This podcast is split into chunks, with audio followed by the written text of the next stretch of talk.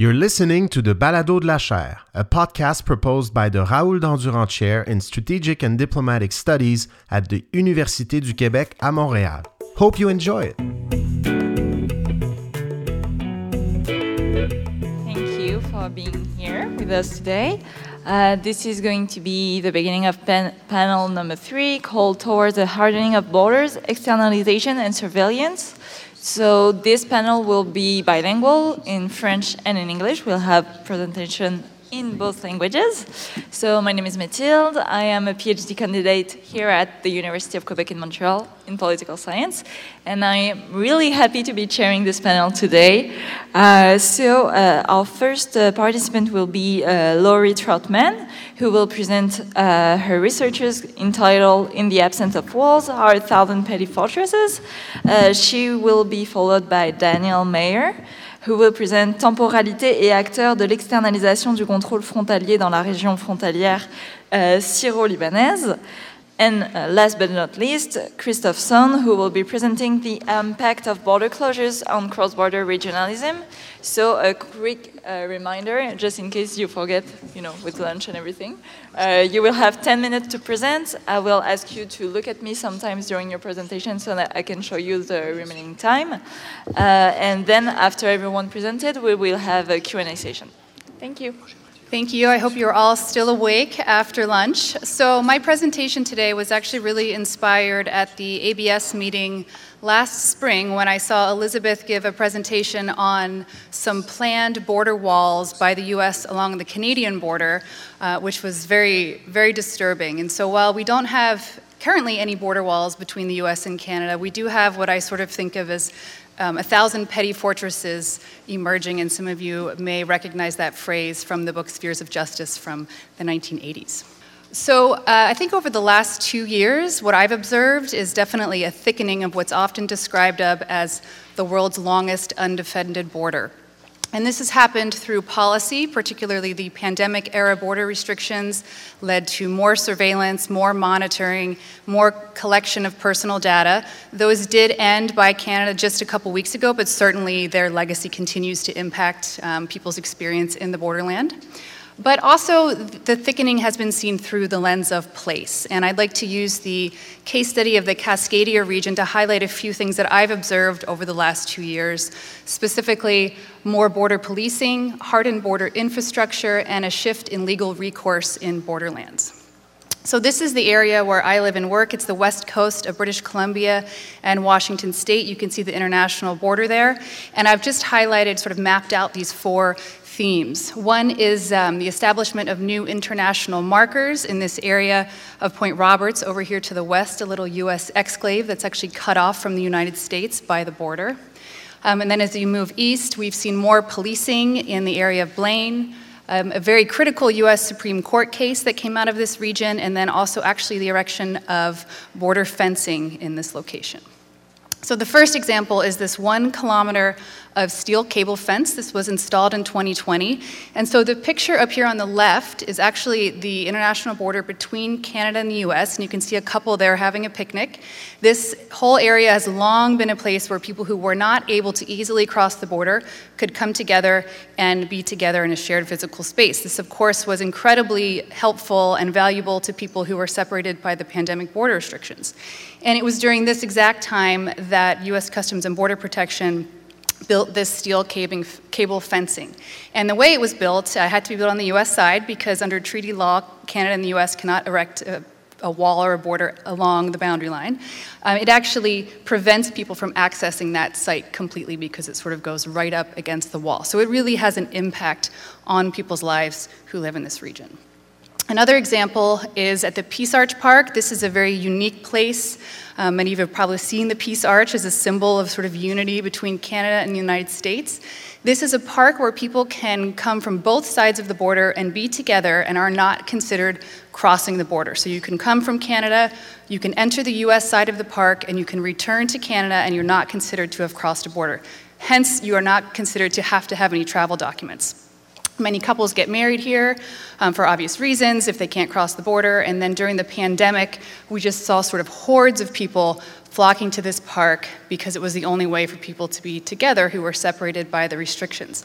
And it was during this time that RCMP started to patrol the area, and not only patrol the area, but actually ask people for border crossing documents which was very problematic because, again, the whole nature of the park is that you're not technically crossing the border. So some people were directed to quarantine, even though, again, they hadn't technically left the country.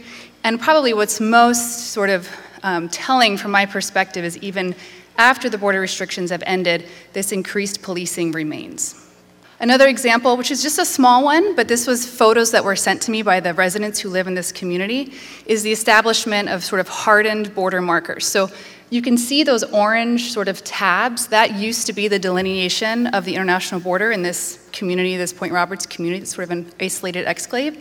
And during the border restrictions, those were replaced by um, concrete sort of pillars. You can see how new they are, um, but, but much more hardened infrastructure marking the border. And then the last example is a very interesting one called um, the Smuggler's Inn. It's a little bit ironic that it's called the Smuggler's Inn. But this is a bed and breakfast located right on the border. You can see where the flags are is actually the international border. And what happened here some years back was the owner of this inn was approached by a U.S. Customs and Border Protection officer who was suspecting some sort of cross border illicit activity. And they were engaged in an altercation and the officer pushed the owner of the inn to the ground, and the owner sustained some minor injuries. So the owner sued this officer. And one of my colleagues, who is an immigration attorney, does a lot of international law, took up this case and took it all the way to the US Supreme Court under the long standing assumption that was established in the 1970s that individuals' constitutional right to sue for damages against federal officers um, could be allowed if there was unreasonable force used. So, just last spring, when the US Supreme Court ruled on this case, it actually ruled against this long standing precedent and said that a federal agent cannot be sued for violating constitutional rights when enforcing immigration laws along the border. So, this really narrowed the options for holding border agents accountable for violation of constitutional protections in border regions. So, of course, this extends well beyond just this border region in the Cascadia area um, to both borders, for that matter, US northern and southern. Um, I also want to touch on another court case, even though the US Mexico border is not my focus. I think I would be remiss not to include this in my presentation. We heard about Title 42 this morning on the media panel. Title 42 was a pandemic era border measure that allowed U.S. Customs and Border Protection to deny asylum claims based on the need to protect human public health. Um, and what happened last, so mainly asylum seekers. And what happened last spring was the Biden administration tried to repeal this approach, this policy, and they were actually sued by about 20 states in the US. And the court ruling came down in the spring and it said that lifting Title 42 would cause irreparable harm to states for migrant services and create chaos. So, what's disturbing to me about this and sort of the long lasting impact that we should be worried about is that we're seeing temporary border policy enacted under the rationale of public health emergency actually starting to serve as a de facto immigration policy. And I think that could have huge consequences on both borders. So, my conclusion is sort of looking at do we have, we might not have a wall, but we have this sort of encroaching petty fortresses that are serving essentially as a wall.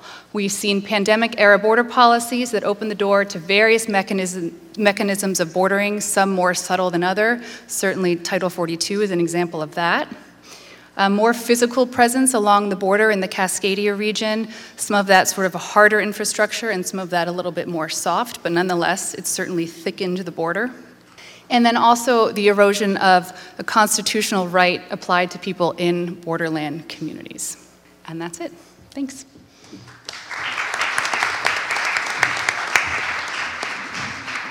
Thank you so much. Wow, seven minutes.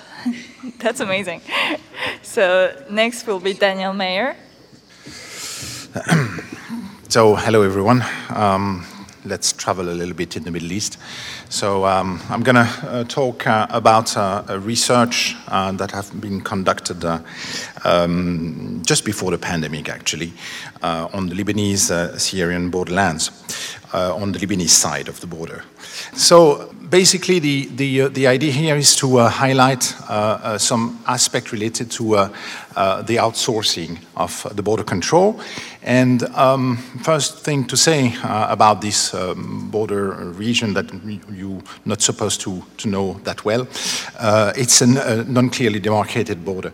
Uh, it's an heritage of the French mandate. Um, I mean, French uh, uh, power were present on both sides of the border, so they did not do the job very well during the 30s. And, um, and later on, I mean, neither the Lebanese government nor the Syrian government uh, took this uh, uh, topic seriously. And, and, then various actors actually took the lead um, in the outsourcing of um, the outsourcing process of that border. And these two um, states are um, some, that's something of great importance, are rather weak states or failed states. So it means that these local actors have a rather powerful uh, importance and, um, and as well the temporalities uh, and location of border segments are uh, as well uh, determinant in understanding what, was, what is ongoing in this, uh, in this part of the, uh, the borderland region. And in this presentation, I will um, um, have a multi-scalar analysis um, highlighting three types of actors, local communities, national political movements, uh, and international organizations and actors. First, I'm going to start with the, um, the city in the north of Lebanon of Abu uh, which is a border post. And um, that's rather interesting uh, what happened there. I mean, actually, um, there is a, an asymmetrical relationship uh, that has been developed between Lebanon and Syria during uh, the Syrian occupation of Lebanon uh, uh after the civil war, um, after 1919 until 2005. And this relationship uh, created a sort of um, uh, delegation of authority uh, uh on, uh, I mean, along the, the Syrian-Lebanese dyad towards local communities um, um, mandated by the Syrian army. And so the, the Lebanese state was rather absent from the border. And this is something really curious, I mean, for us. Uh, um, but i have been asking a, a, lot of questions about that, and people were really surprised to discover that the Lebanese army exists finally. I mean, recently, uh, uh, uh due to the, the war in Syria. and so a clientelistic system um, of local delegation of authority created a sort of um, um, control of tasks by these local communities um, that took um, the lead, I mean, in um, the management of the border on the Lebanese side. And uh, uh, in 2000, 2005, uh, uh, after the, the withdrawal of the Syrian army, um, the, uh, the Lebanese state and, and, and local Sunni agents became like put aside by the um, by the Syrian forces, and, um, and, and later on with the, the, um, the um, establishment of a Syrian Lebanese smuggling system um, put in place by the Syrian regime, Alawite sect sectarian community became the first, uh, uh, mm, I mean, the, uh, the winner of the game, uh, contrary to the previous period with the Sunni uh, uh, actors. And on the eastern flank of the border between Lebanon and Syria, there is a, a, Sunni place called Ersal that you, where that's the picture you have.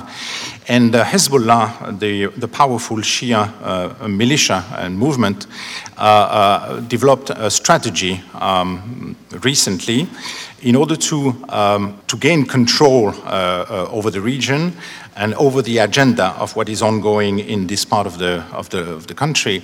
And um, And actually, they also took the lead on the security issue related to the combat to, uh, against the, uh, um, the jihadist uh, movement of uh, ISIS. Uh, uh, and, um, and, and the city um, um, that embodies the, the desire of both a Sunni border community uh, and tens of thousands of Syrian refugees uh, crammed into tents on the outskirts of the city. That's the, what, what you can see here. And this um, control of the eastern border by the Shiite movement is accompanied by a process of normalization with the Syrian authorities. Um, the latter uh, led Hezbollah to first formulate the objectives of the return of the refugees, the Syrian refugees in Syria. Uh, and uh, uh, with the alliance of uh, Michel Aoun uh, at the presidency, an, an, ally of Hezbollah, this objective became, became a, a, governmental policy.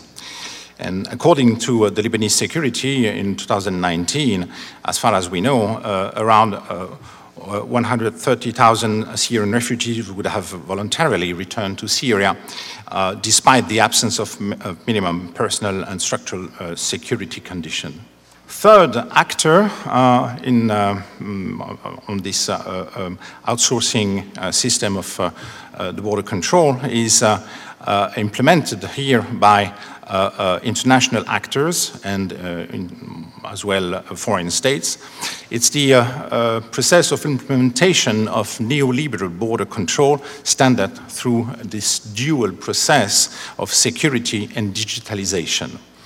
And I mean, digitalization in Lebanon, it's like uh, a narrative. I mean, the reality, I mean, it's not working, actually. I can tell you, I mean, uh, last time I went there, uh, okay. Uh, so the UK, uh, the UK distinguished itself by providing um, 62 uh, million pound in observation towers on the image here along the Syrian-Lebanese border, borrowed from um, Northern Ireland.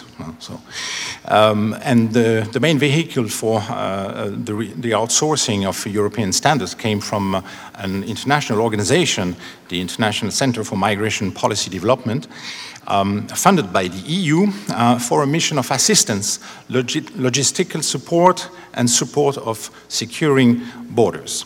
But on the ground, uh, it's the army, the police, and customs that were uh, that are the main institution uh, that are targeted uh, for the implementation of such integrated border management standards uh, through training and the supply in light weapons and long-range night vision tools. So the, only problem I see here uh, with this uh, type of outsourcing that it's only, as I mentioned, it, a narrative, and it's some, something that is absolutely uh, uh, not really working.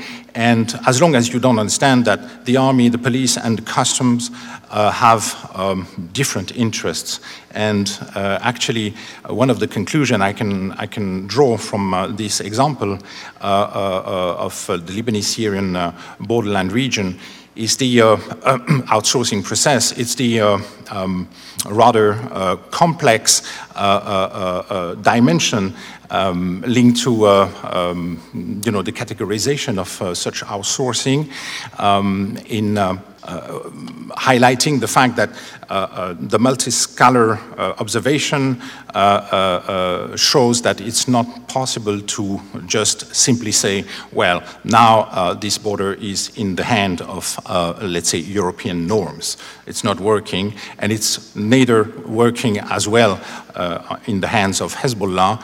Uh, Hezbollah is controlling some segments of the, of the border, not all the border between Lebanon and Syria. And uh, local communities, at the end of the day, are those who are have their first interest and uh, uh, that are still on the ground uh, all the time. So if um, um, we call it sometimes smugglings, but actually it's more like surviving. Well, thank you very much.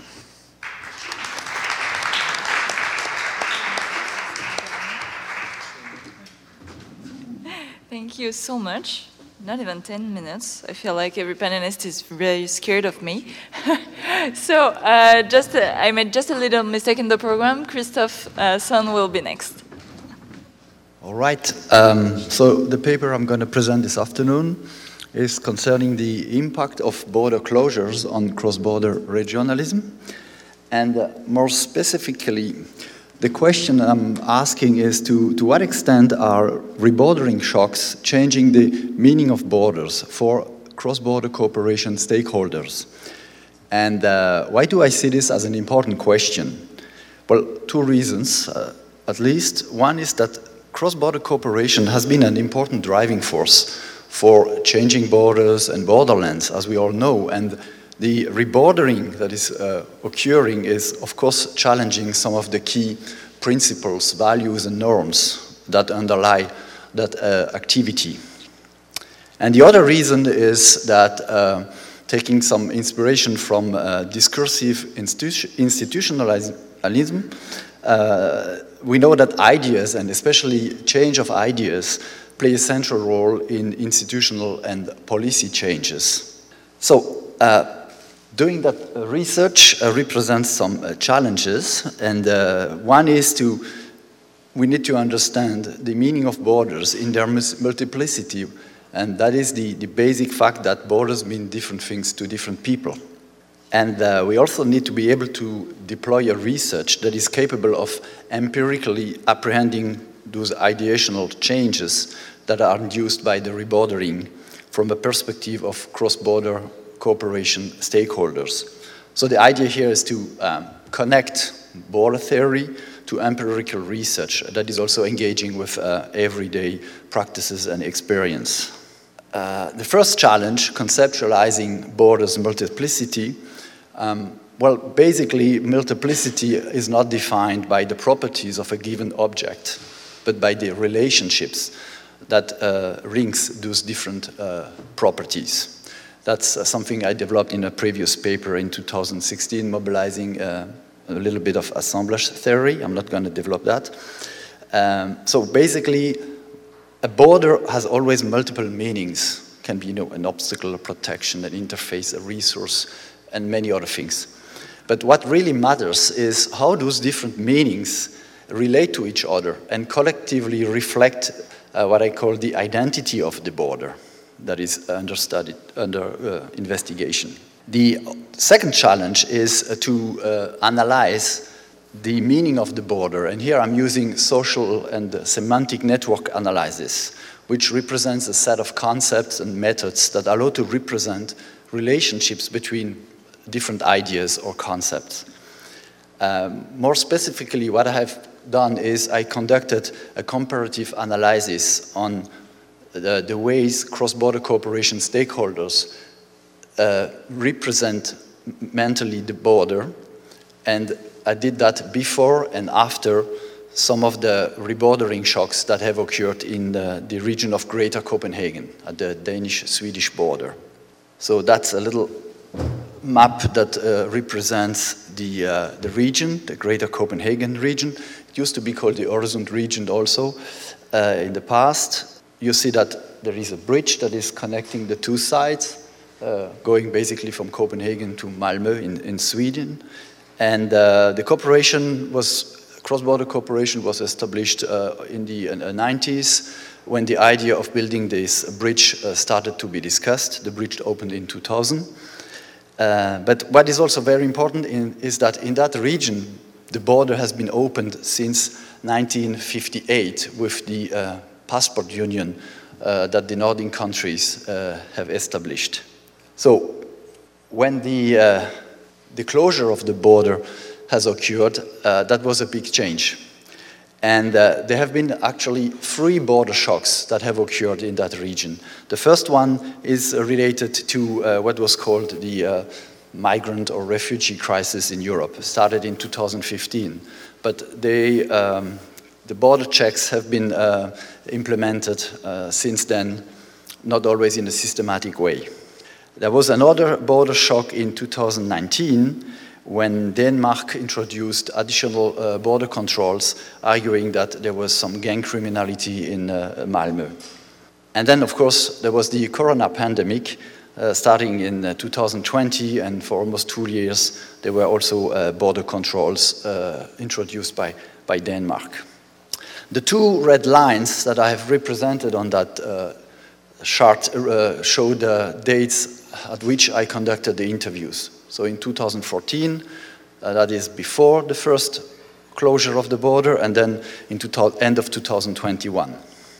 Here you have a, a picture of the fence that was erected by the Swedish government uh, in the train station named Hyllie. That's just after the bridge when you arrive in, in Sweden. That fence was erected in 2015 and is still used to, to control and uh, perform identity check. Uh, here we are at the border that is an internal border of the European Union. The two countries are part of the Schengen area.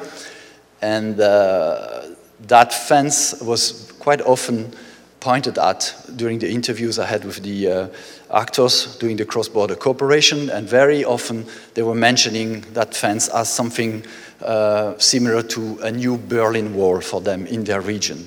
So it's not a very impressive fence, but symbolically it has a, a lot of importance. So um, how did I represent that this idea that borders mean different things in data? Uh, this is just a little uh, chart that explains that uh, in a simple way. Well, I conducted interviews with cross-border cooperation actors, and my question was very simple. It was about what does, uh, what does this border mean to you?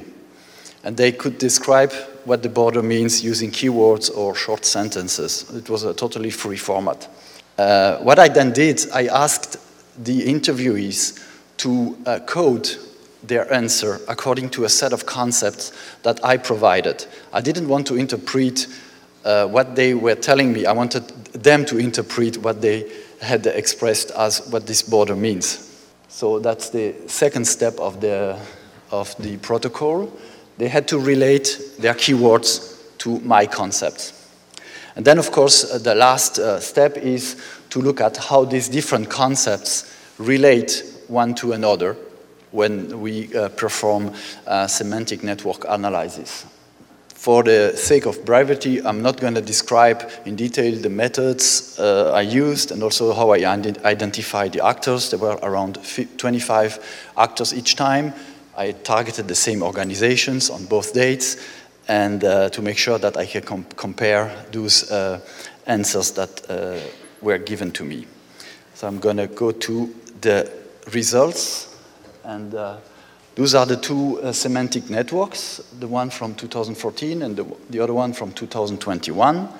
Uh, the more the, the concepts are close one to each other, the more they were associated together.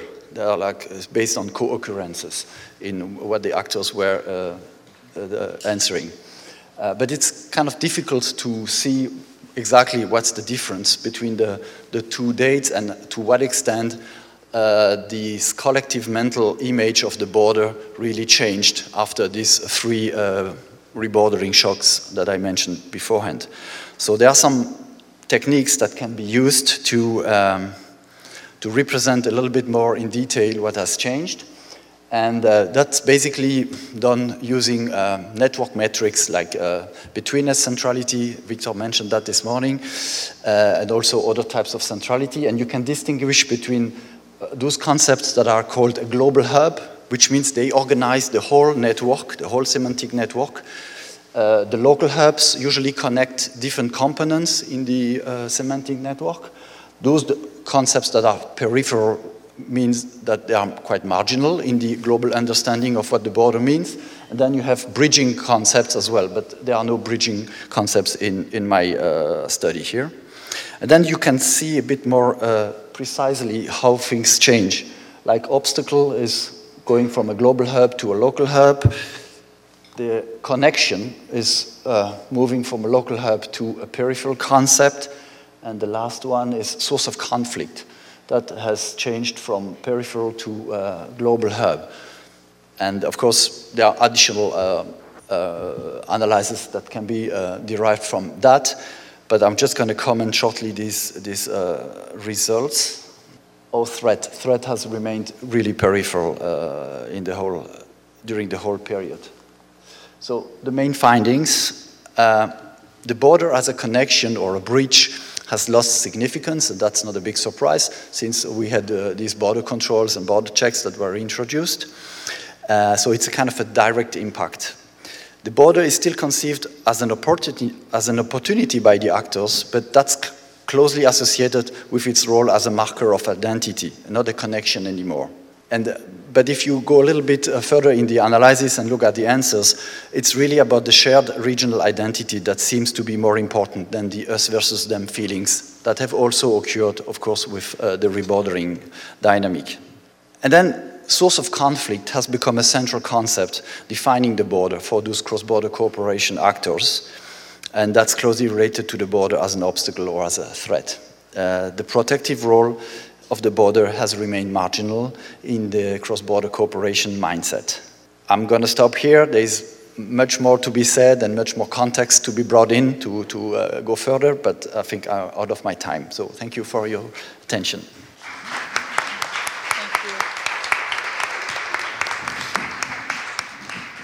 Thank you very much. I would like to thank our panelists for those very interesting presentations. If you uh, do have questions among yourselves, please feel free to ask them. So I will leave the floor to you. So I was curious when you were measuring the ways that the different border shocks have impacted cross-border cooperation, if you got it sort of business aspects or even like real estate, because that's something that we've noticed in the US Canada context is people being more reluctant to invest across the border after it being restricted for so long. Um, thanks for your question, Laurie. In this study, I did not look at the impact that the border closures have had on various activities uh, across the border. I was really focusing on on the ideational aspect of, of the border and basically what it means. And I selected a, a particular group of people, those uh, cross-border actors, um, because they play an important role in, in, in building those uh, euro regions that we have in Europe, in, in transforming also the uh, everyday experience that the inhabitants can have in those uh, borderlands. Um, so of course the three border shocks that I took into consideration uh, had various uh, impacts on, on uh, economic relations, on, on uh, mobility, on, on, all sorts of activities. Uh, but I, that's something I really left outside the, the, the, study to, to focus more on the mental representation and a collective representation of the border. Uh, I would like to give a big round of applause for our panelists. Thank you so much again. Thank you for listening to the Balado de la Chaire. Stay tuned to our activities and publications by visiting our social media Facebook, Twitter, Instagram, or LinkedIn. You can also visit our website at www.dandurand.uqam.ca. On this site, you can also subscribe to our newsletter. Finally, if you like this podcast, please let us know on your favorite listening platform. As usual, a five star rating is greatly appreciated. See you soon.